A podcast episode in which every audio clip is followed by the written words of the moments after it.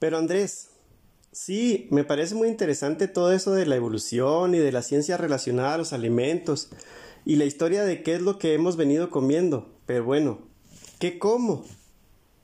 Bueno, antes de que hablemos de qué comer, que con el paso de los audios ya debes de venir comprendiendo, hablemos ahora de qué es lo que no nos conviene comer.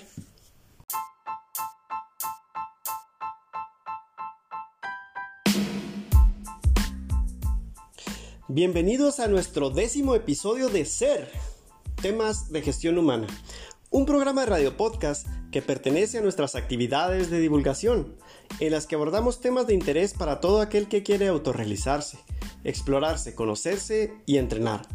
Si buscas mejorar tus marcas, el desarrollo físico o la salud, en Ser encontrarás información sobre esto además de paz y una vida plena. Charlas, disertaciones, talleres y conferencias clases, prácticas y asesorías. Un nuevo concepto de divulgación, ambicioso sí, pero en la alegría y en lo fraterno.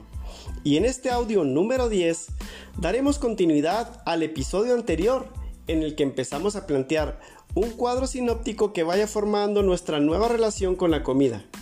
Hoy hablaremos entonces de qué no nos conviene comer, por las repercusiones que tiene la inclusión de alimentos en nuestra dieta alimentos para los que no estamos preparados.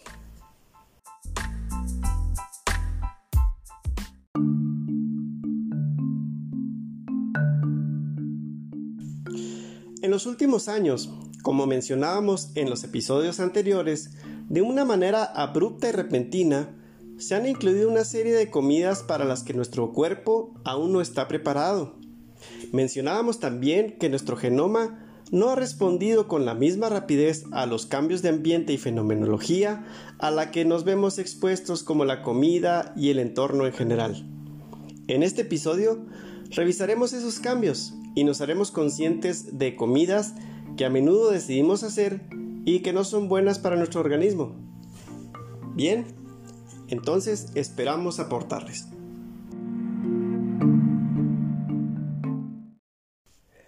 Años atrás yo padecía una alergia generalizada que me incapacitaba para hacer todas mis tareas. Y todavía años más atrás de esto, empezó una serie de malestares estomacales e intestinales, a los cuales yo no ponía el suficiente cuidado y tampoco entendía por qué se venían dando. Junto a esto, poco a poco, eh, fui viendo cambios en mi estado de ánimo que más tarde con el cambio de la manera en la que trabajaba y el tener mayor tiempo y menos actividad física, todo se, se conjuntó aunado a muchas otras cosas que viví y que después me daré a la tarea de comentar. Y todo al final detonó en una ansiedad y en un malestar general por la alergia que me incapacitaba casi totalmente. Muchas personas podrían clasificar o decir que lo que me pasaba era una simple alergia estacional.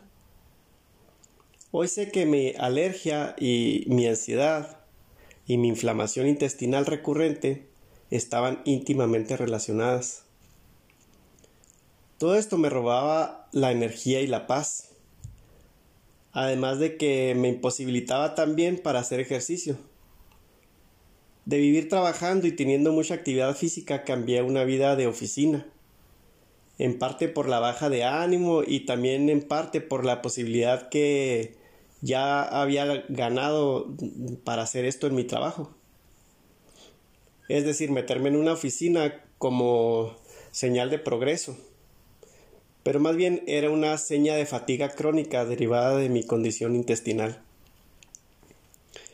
Fue difícil eh, relacionar todo y al principio ni médicos ni yo mismo atinábamos a lo que me pasaba. Pero un largo proceso eh, de poner atención y hacer conciencia de lo que me pasaba me dio la pauta para unir todas las piezas y entender cómo había enfermado y cómo me habría de curar. Muchos cambios juntos y continuos se dieron para que yo llegara a donde estaba. Entonces, intuí que muchos cambios en reversa ahora, provocados por mí, me habrían de curar. Eh, con todo esto fui descubriendo lo eh, importante o importante que era para mí el comer bien, puesto que la columna vertebral de cómo conservo mi salud ahora, estando en control pues de mi alergia, de mi depresión y mi ansiedad, es el cuidar el qué y el cómo comer. Y eso es en sí lo que me motiva a compartir para ustedes este podcast. Entonces, hoy voy a hablar, además de otras cosas, de los alimentos que dañaban mi salud. Hoy les quiero compartir esto para que ustedes puedan hacer un comparativo en sus vidas y tal vez haciendo el comparativo puedan ver algo en sus vidas que actualmente no están viendo. De la manera en la que yo estaba comiendo y cómo yo estaba viviendo, con los viajes que tenía, y tanto que comer en restaurantes y, y todo lo que comía afuera y tanta comida que hacía chatarra. La salud de mi intestino se fue perdiendo. Y al perder la salud intestinal cambió la manera en la que yo estaba viviendo y esto trajo en primera instancia una respuesta alérgica hacia muchos de los alimentos que comía y después inflamación generalizada dentro de mi cuerpo, inflamación de mis vías respiratorias, y todo esto derivó en inflamación intestinal, o más bien fue provocado por una, una inflamación intestinal que yo mismo me estaba provocando con mi mal comer y que hizo que mi intestino se volviera permeable. Entonces, el agravamiento de mi alergia trajo grandes repercusiones en mi estado de ánimo. Y se vino con ello un proceso de ansiedad que aunado a las cosas que estaba viviendo extremadamente trajeron mi depresión. Ahora les cuento los beneficios que trajo a mi vida entonces el darme cuenta de la manera en la que yo estaba comiendo y al hacer algo en consecuencia, ¿verdad? Fue que al cambiar mi alimentación me ayudó de una manera toral para realizar los cambios mentales que tuve que desarrollar para salir de esta situación. Una situación de la que muchas personas no logran reponerse y que hoy, ahora, yo me siento muy tranquilo, muy victorioso y que por eso les comparto todo esto.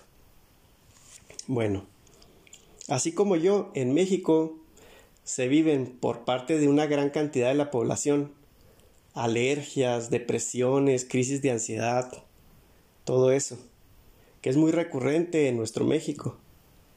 Hay epidemia y sufrimiento relacionado, pues, con la ansiedad y la depresión. Y gran responsabilidad de esto lo tiene la manera en la que nos nutrimos o que nos desnutrimos como comemos de la manera en la que vivimos y nos comportamos según cómo se da esta sinergia de ser y responder a lo que somos, a cómo venimos siendo. También se vive una epidemia de obesidad y diabetes. Y en casi todos los países de Occidente ocurre lo mismo. La gran cantidad de casos de cáncer también está muy relacionado a la ingesta desmedida de azúcares y productos refinados derivados de la industria. El problema con la diabetes tipo 2 se genera al no dejar nuestro páncreas descansar de tanto jalar o tirar de él y otros procesos metabólicos para la producción de insulina que, que, hagan que podamos procesar las altas cantidades de azúcares que comemos a diario y la gran cantidad de veces que lo hacemos al día. Ok, bien, entonces hagamos una revisión rápida de la información que hemos obtenido en los capítulos anteriores. Anteriormente, en el número 9 de nuestros episodios, mencionábamos que empezaríamos haciendo un cuadro sinóptico visualizando un, un gran universo que sería el universo de nuestra alimentación evolutiva. Poco a poco en el desarrollo de lo, de lo, que vamos a ir aprendiendo iremos cambiando este concepto de alimentación evolutiva por alimentación integrativa. Pero eso déjenlo para los próximos programas.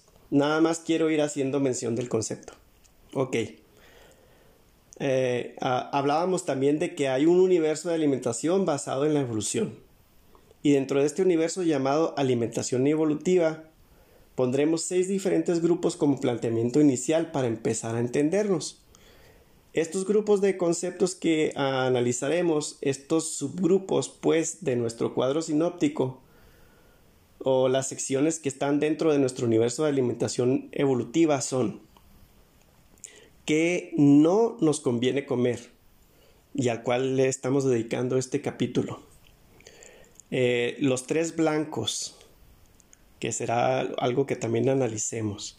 El ayuno, la cetosis, movilidad y alimento y qué elegir entonces para comer como último subgrupo. Mencionábamos también que desde la aparición del primer hombre como tal hasta nuestros días han pasado 76.667 generaciones. De todas ellas, solo menos del 0.5% han ocurrido desde la revolución agrícola para acá. Es decir, en nuestro tiempo en el que eh, hemos existido como género, como homo, eh, eh, o sea, desde la revolución agrícola, la inclusión de los lácteos a nuestra dieta, la revolución comercial, la revolución industrial y la inclusión de las comidas procesadas, tan solo 333 generaciones se han sucedido hasta nuestro tiempo desde la aparición de la vida sedentaria. Entonces, iremos revisando estos cambios desde los tiempos más cercanos a nosotros hasta atrás, cuando nuestro linaje empezó a existir como seres humanos. Entonces, al hablar del qué no nos conviene comer, estaremos hablando en primer lugar de las comidas procesadas. Para ser muy concreto, podemos mencionar que uno de los primeros cambios que uno puede hacer para mejorar su alimentación es el tratar de evitar al máximo las comidas procesadas. Con tan solo este pequeño cambio que hagamos en nuestra manera de vivir, estaremos haciendo grandes cosas por nuestra salud.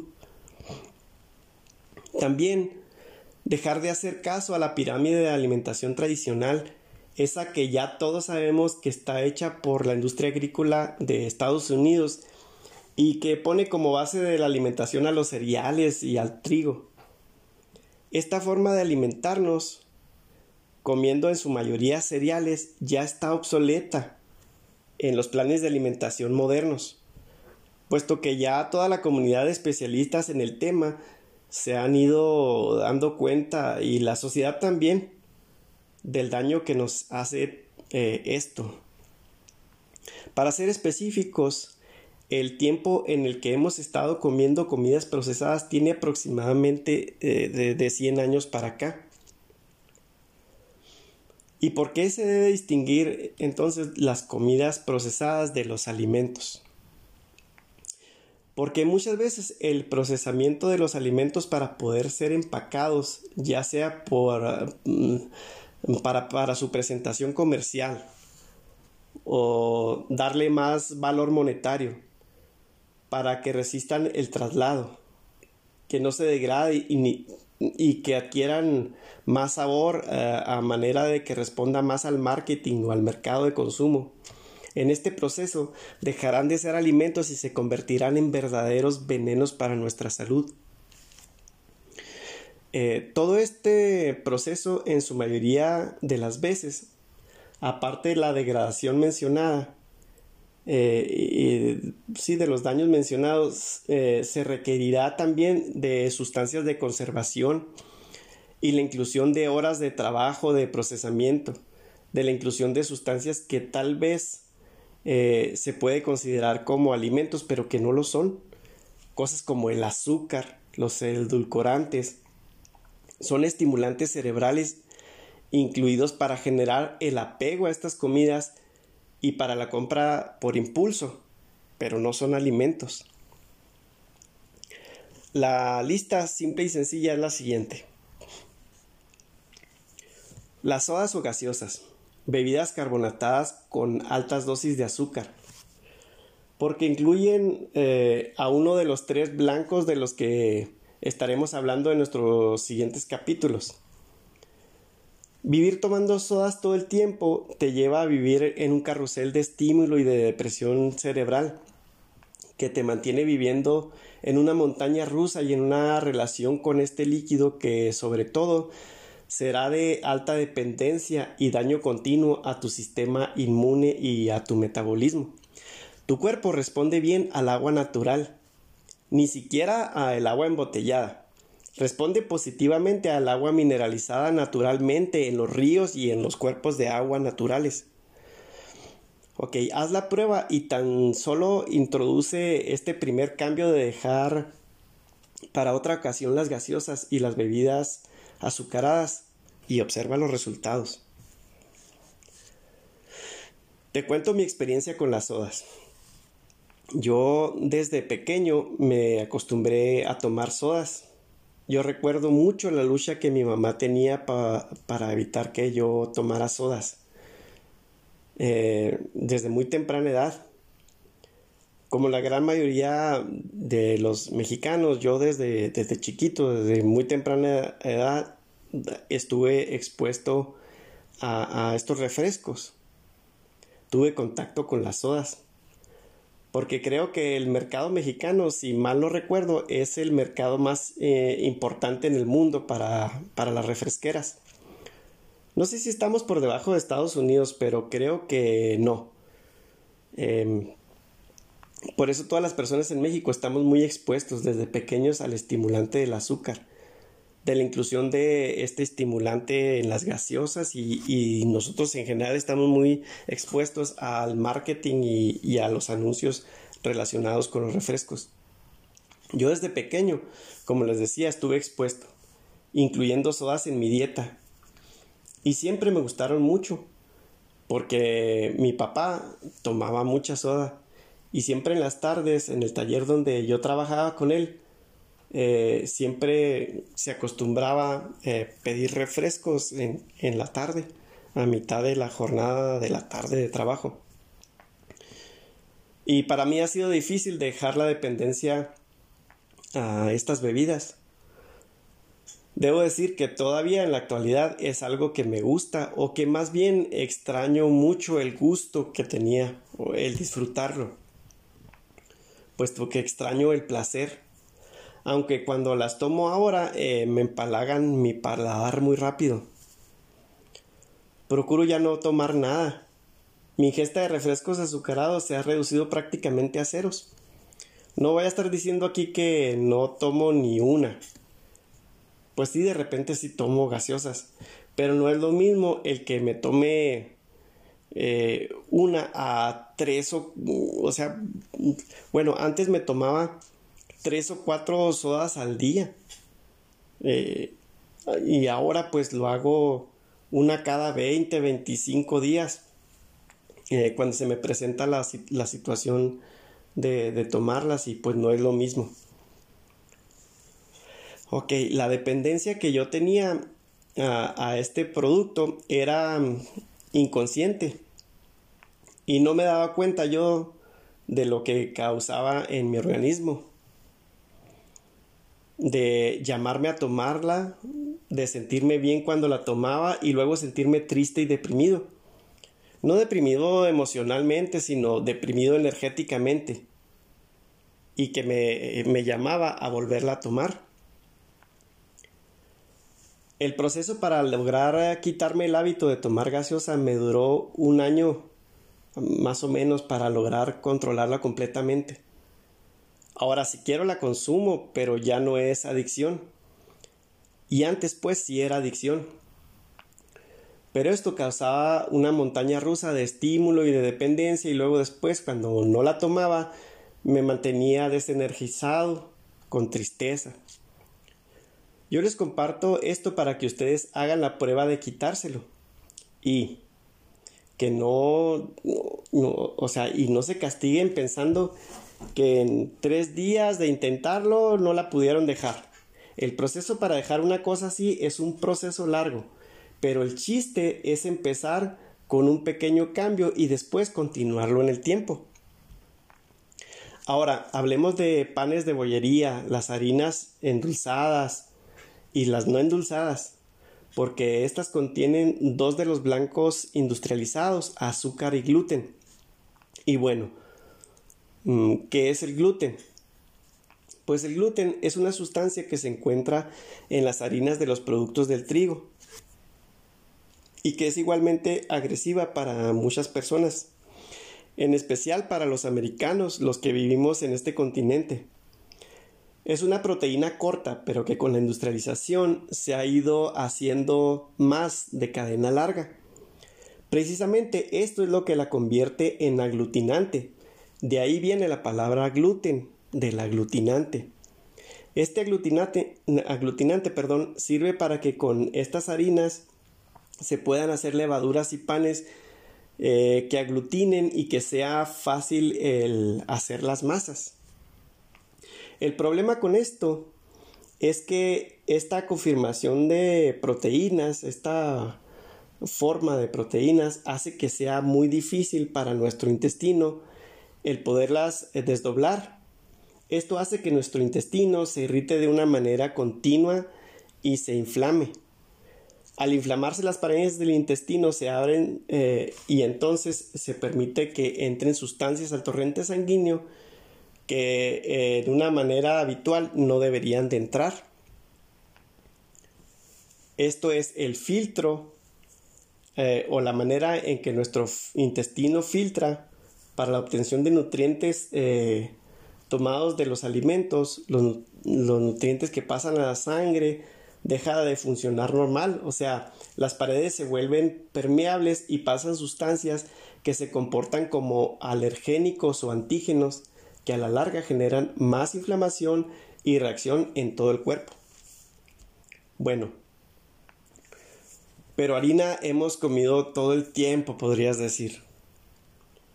Bueno, yo creo que con el bagaje que hemos estado obteniendo de los episodios anteriores, decir una cosa como esa, pues ya no está bien, el trigo ha estado con nosotros en tan solo el 0.5% de la evolución de nuestro género Homo, desde la revolución agrícola para acá. Incluso el trigo anterior, el serraceno, el natural, pues, era diferente a la constitución molecular que tiene ahora. La cantidad o el tipo de proteína que tiene eh, el trigo ahora se ha ido modificando en procesos industriales para que el gluten sea eso mismo, un aglutinante. Todo esto para mejorar, como decíamos, la presentación estética de los productos y su facilidad para trabajarse. Pero se ha olvidado que nos debería de nutrir. Y esta sustancia hoy por hoy pues eh, ya no es un nutriente sino un tóxico, un irritante para nuestro organismo. Otra cosa que casi nunca se menciona y está fuerte por su daño al cuerpo son las nieves o los helados, ice cream en inglés o como le quieran decir en otras partes del mundo, por sus grandes dosis de azúcar y de lácteos, que aunado a lo irritante que puede ser para nuestro metabolismo, son presentados de una manera muy fría, lo cual también estresa demasiado nuestro sistema digestivo la suma de la gran carga calórica del estímulo insano y la irritación son letales para nuestro estado. Y todo esto contribuye a que nuestro intestino se haga permeable. Los cereales de caja, esos de las mañanas, ya sean de maíz, eh, pero de trigo principalmente, o arroz inflado por las mañanas, como les decía, en especial si tienen mucho azúcar les platico todo esto porque aparte del daño que ya les mencionaba de que nuestro intestino se haga permeable, también la ingesta de grandes cantidades de azúcares y sustancias como el gluten dañan nuestra flora, nuestra microbiota que debe estar en nuestro intestino grueso. Esto desequilibra la digestión en general y se vuelve tóxico.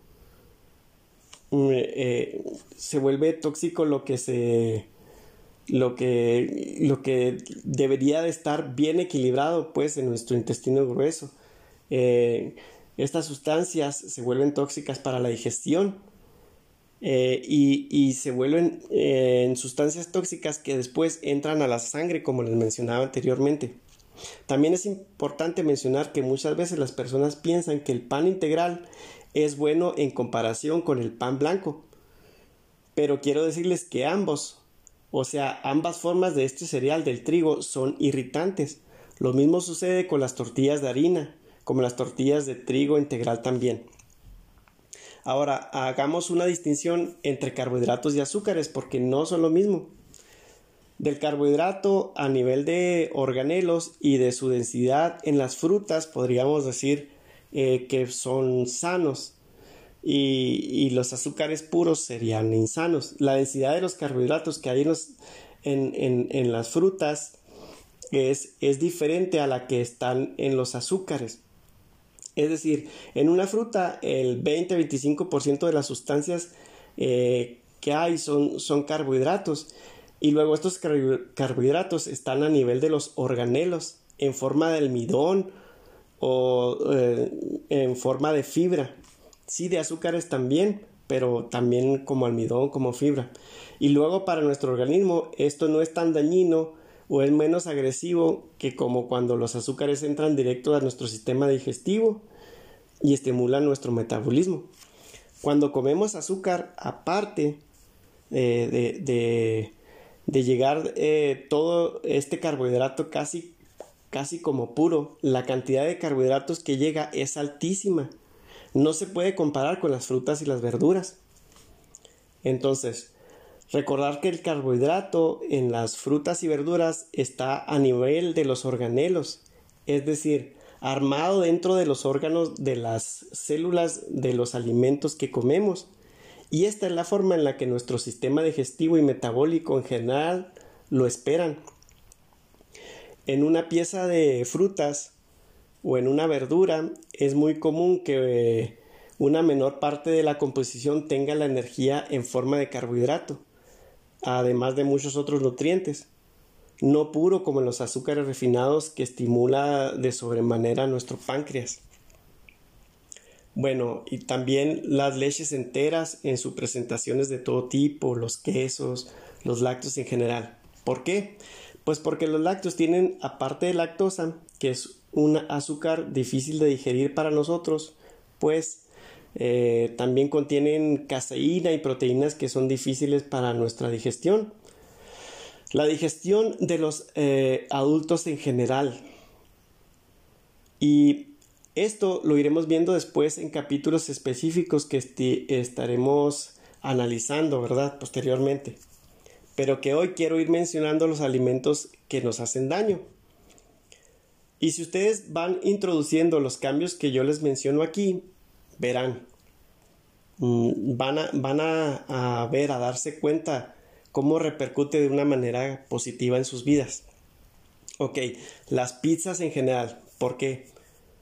Porque otra vez las pizzas contienen gluten de la harina del trigo, este aglutinante que mencionábamos y estos lácteos difíciles de digerir en el queso. Las hamburguesas. Las hamburguesas porque tienen también el gluten en el pan, que como mencionábamos es difícil de digerir. Después hablaremos de las carnes. El aceite de girasol o maíz contra la manteca o el aceite de coco. Algo muy importante mencionar es el aceite este de girasol que, que les menciono el, aceite de maíz o las margarinas, porque estos aceites contienen estas grasas eh, que se obtienen de, muchos vegetales. Eh, son grasas que nosotros no podemos digerir bien. Las, las grasas en general son buenas, pero la grasa natural, la manteca o el aceite de coco, casi todas las grasas que se solidifican de una manera natural, son grasas que podemos digerir y que son buenas para nuestro organismo, exceptuando el aceite de olivo, que, ese naturalmente es líquido, ¿verdad?